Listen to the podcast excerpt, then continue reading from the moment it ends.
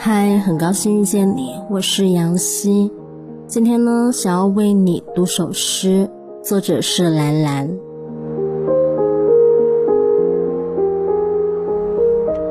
我是我的花朵的果实，我是我的春夏后的霜雪，我是衰老的妇人和她昔日青春全部的美丽。我是别的事物，我是我曾读过的书。靠过的墙壁，笔和梳子，是母亲的乳房和婴儿的小嘴，是一场风暴后腐烂的树叶，黑色的泥土。